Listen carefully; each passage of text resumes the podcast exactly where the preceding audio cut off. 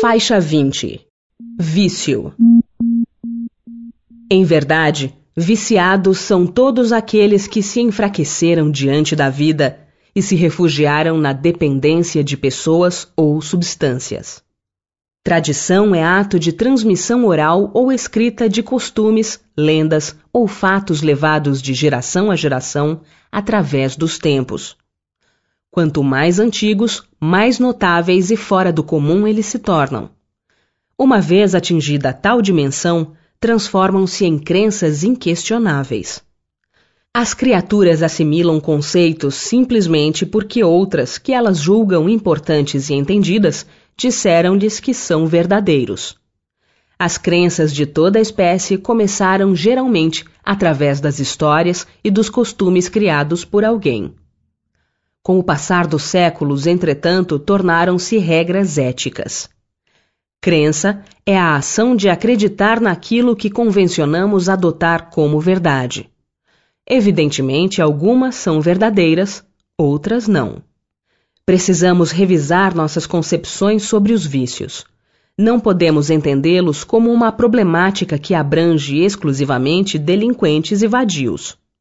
Em verdade, viciados são todos aqueles que se enfraqueceram diante da vida e se refugiaram na dependência de pessoas ou substâncias.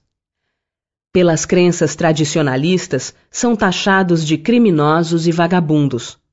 Para nós, no entanto, representam, acima de tudo, companheiros do caminho evolutivo, merecedores de atenção e entendimento. Por serem carentes e sofridos, entregaram sua força de vontade ao poder dos tóxicos, procurando se esquecer de algo que talvez nem mesmo saibam, eles próprios, pois não aguentaram suportar seu mundo mental em desalinho. A ociosidade pode ser considerada ao mesmo tempo causa e efeito de todos os vícios. Reportando-se à ociosidade, assim se manifestaram as entidades superiores. Haverá espíritos que se conservam ociosos. Mas esse estado é temporário e dependendo do desenvolvimento de suas inteligências. Em sua origem, todos são quais crianças que acabam de nascer e que obram mais por instinto que por vontade expressa.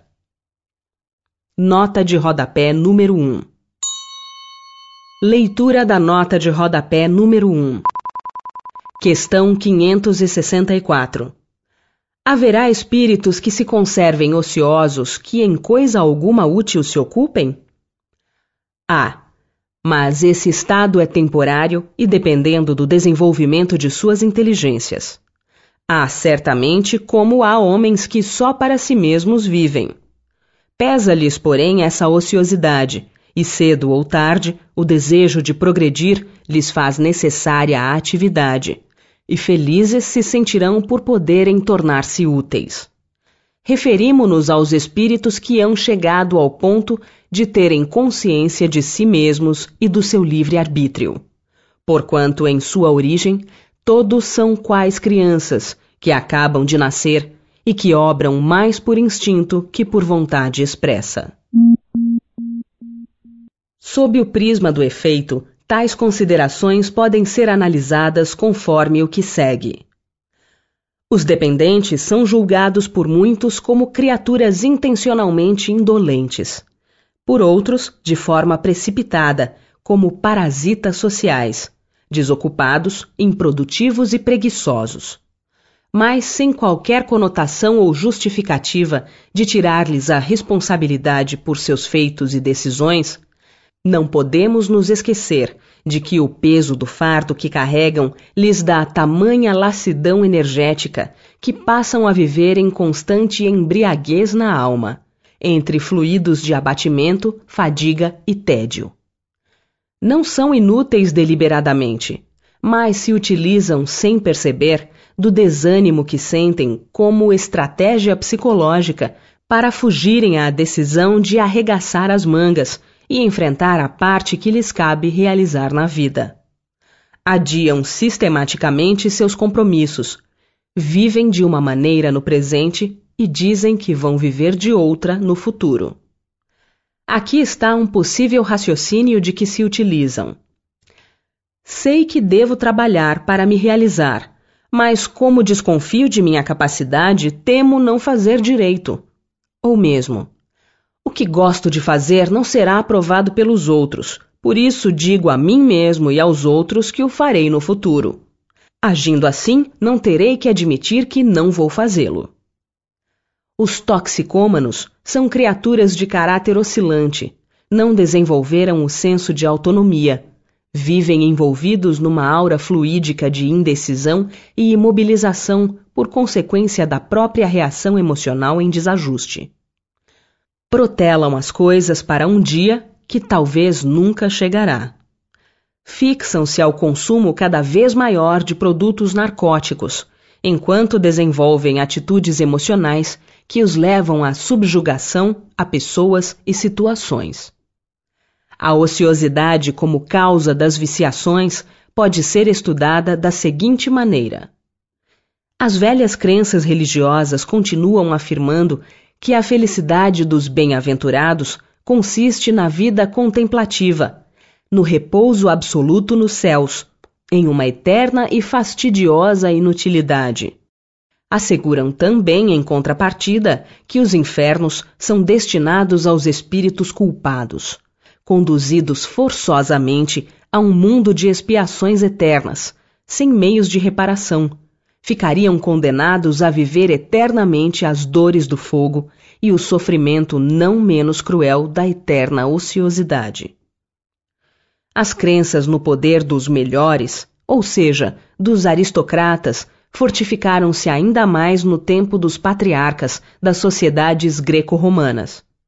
Expandindo-se, essas ideias fizeram com que os homens formassem unidades produtivas com base no escravismo.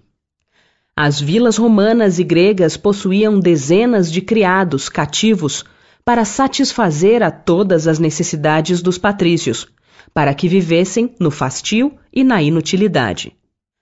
Durante séculos, a escravidão no Brasil foi aceita sem que as classes dominantes questionassem a legitimidade dos cativeiros.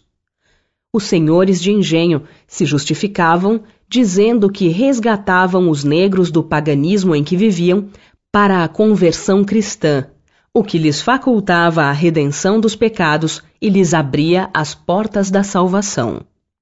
Na realidade, ocultavam suas verdadeiras intenções. A mão de obra lucrativa que lhes permitia a vida fácil de esbanjamento com seus familiares para manter a aparência social. Aprendemos com as sociedades absolutistas do passado que a ociosidade era uma peça importante na vida. Na corte, as etiquetas, jogos, bailes e saraus eram as atividades mais comuns da nobreza. Assim pensavam os nobres na época de Luís XIV da França. Somos uma classe que não ganha dinheiro pelo trabalho, mas o temos pela nossa genealogia. Não queremos ser confundidos com os poupadores vulgares, que são a gentinha da burguesia. Pode-se afirmar que até poucas décadas atrás, a grande maioria também assim raciocinava. As regras e costumes do passado pesam sobre todos nós.